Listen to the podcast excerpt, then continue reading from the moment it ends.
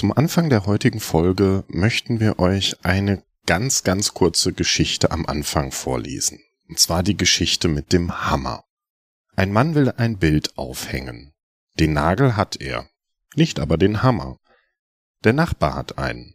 Also beschließt unser Mann hinüberzugehen und ihn auszuborgen. Doch da kommen ihm Zweifel. Was, wenn der Nachbar mir den Hammer nicht leihen will? Gestern schon begrüßte er mich nur so flüchtig. Vielleicht war er in Eile, aber vielleicht war die Eile nur vorgespielt und er hat etwas gegen mich. Und was? Ich habe ihm nichts getan. Er bildet sich da etwas ein. Wenn jemand von mir ein Werkzeug borgen wollte, ich gäbe es ihm sofort. Und warum er nicht? Wie kann man einem Mitmenschen einen so einfachen Gefallen abschlagen? Leute wie dieser Kerl vergiften einem das Leben. Und dann bildet er sich noch ein, ich sei auf ihn angewiesen, bloß weil er einen Hammer hat.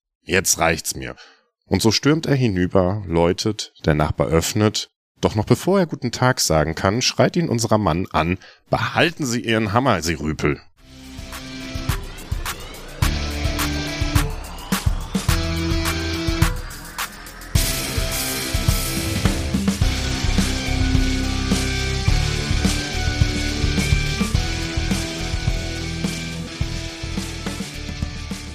Hallo und herzlich willkommen zu unserem Podcast Irgendwas mit Sport mit Bell und Anselm. Ich bin Bell. Ich bin Anselm. Und wie ihr vielleicht schon gemerkt habt, geht es heute um das Thema Kommunikation. Also diese Geschichte von Paul Watzlawick ist einfach ein cooles Beispiel und ein guter Einstieg für unser heutiges Thema.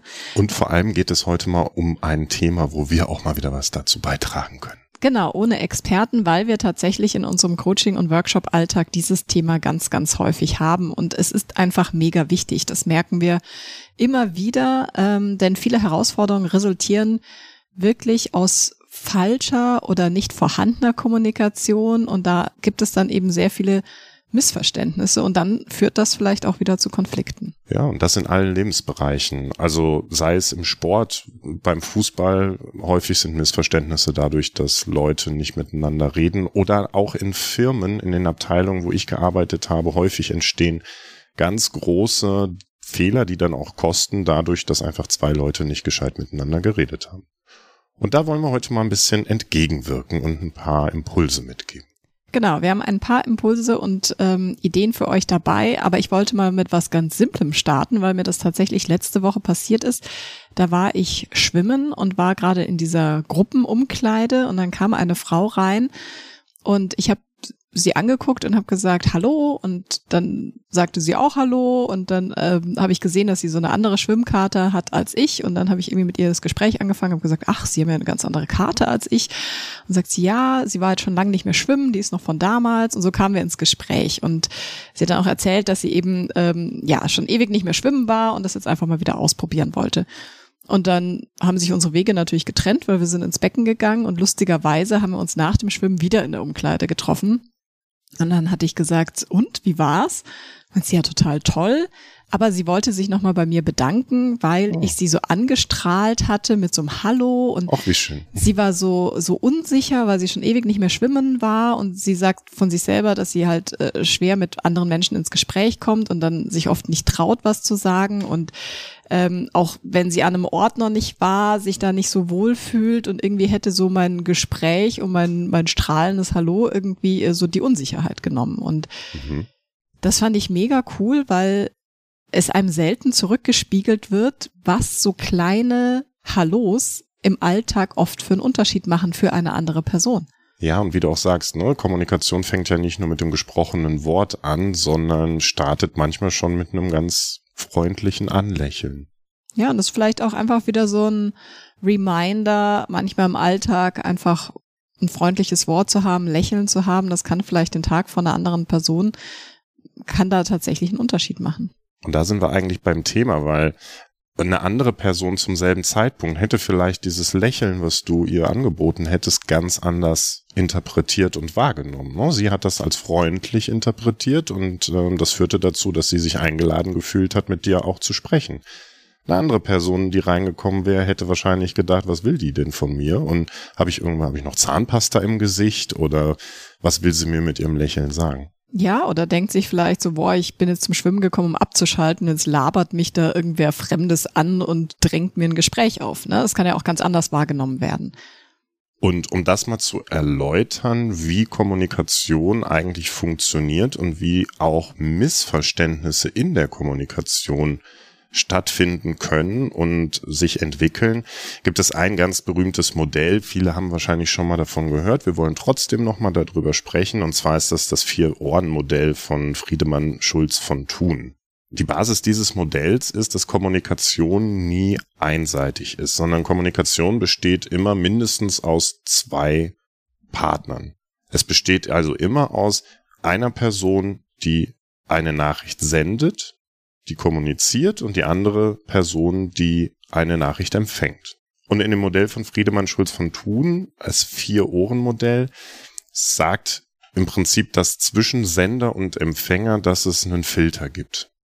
Dieser Filter wird als vier Ohren dargestellt und diese vier Ohren sind sinnbildlich dafür, dass Friedemann Schulz von Thun sagt, im Wesentlichen gibt es vier Filter, die ich auf so eine Kommunikation zwischen Sender und Empfänger legen kann. Das heißt, wenn der Sender etwas sagt, kommt es im bildlichen Sinne, kann es beim Empfänger in vier unterschiedliche Ohren reingehen. Genau, und das sind zum Beispiel Sachinhalt, Selbstkundgabe, Beziehung und Appell. Das klingt jetzt erstmal sehr theoretisch, aber wir geben einfach mal ein Beispiel. Also, ich sitze mit einer Freundin in einem Biergarten und wir teilen uns einen Radler und jetzt ist das Glas leer und meine Freundin sagt zu mir, Bell, das Glas ist leer. Also es ist immer derselbe Satz. Ja, es ist einfach nur, Bell, das Glas ist leer. Jetzt kann ich das. Jetzt vielleicht ganz kurz mal Stopp. Ähm, vielleicht könnt ihr euch auch jetzt mal überlegen, was ihr in dieser Nachricht hören würdet. Was würdest du denn hören? Naja, es kommt immer so ein bisschen auf die Stimmung an, finde ich. Ne? Also auch was vorher so passiert ist und ich kann das auf meinem Sachohr hören, also als rein faktische, neutrale Feststellung ohne jegliche Wertung. Also einfach, das Glas ist leer. Das ist einfach eine Information. Das Glas ist leer, ist ein Fakt. Punkt.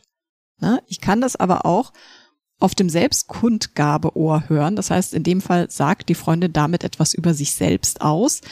Das heißt, sie sagt nach wie vor einfach nur den Satz, Bell, das Glas ist leer. Sie könnte aber meinen, also könnte ich so verstehen, boah, ich habe ganz schön viel davon weggetrunken, das war ganz schön lecker. Oder ich höre es auf dem Beziehungsohr, wo sie etwas über unsere Beziehung aussagt. Das Glas ist leer, weil du, Bell, alles weggetrunken hast. Ja, also so ein bisschen als Vorwurf. Oder ich höre es auf dem Appellohr, Hallo, das Glas ist leer, hol ein neues Radler. Hm. Und das finde ich so spannend, weil den Satz, den sie sagt, ist immer noch jedes Mal, Bell, das Glas ist leer. Aber es gibt verschiedene Möglichkeiten, wie ich diesen Satz für mich interpretiere und aufnehme. Also spannend an, an diesem Beispiel ist ja, wir haben gesagt, es gibt Sender-Empfänger. Es wandert bei dir jetzt abhängig davon, in welcher Stimmung ihr seid, vielleicht auch ähm, worüber ihr gerade gesprochen habt, in welcher Umgebung ihr seid oder in welchem Gemütszustand du auch gerade bist. Ne? Bist du vielleicht eher mit dir gerade unzufrieden oder hat vorher dein, dein Chef dir vielleicht irgendwie eine reingedrückt, weil du irgendwas falsch gemacht hast oder ähm, keine Ahnung, du bist durch die Einkaufsstraße gegangen und ähm, wurdest irgendwie nett von, von einem Kerl angelächelt oder so. Je nachdem, was du gerade an Vorerfahrung hast, nimmst du diese Informationen in einem unterschiedlichen Ohr wahr.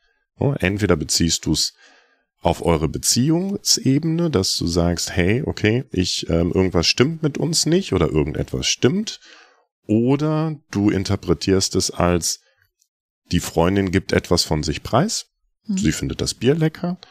Oder du beziehst es als Appell auf, okay, offensichtlich will meine Freundin jetzt, dass ich ein neues Bier höre, äh, höre, genau, hole. Oder ähm, einfach die Sachebene, okay, das Bier ist leer. Und ich finde das ganz spannend, weil ich hatte erst kürzlich einen, einen, Workshop mit Jugendlichen dazu und da haben wir genau über dieses Vier-Ohren-Modell gesprochen. Und was mir da aufgefallen ist, dass gerade die Jugendlichen direkt den Appell hören. Und das fand ich ganz spannend, weil sie das aus der Schule von ihren Eltern offensichtlich gewohnt sind, Anweisungen zu kriegen und daher Kommunikation ganz, ganz häufig auf einem Appellohr hören. Sie bekommen eine Information und überlegen sich sofort, was soll ich tun.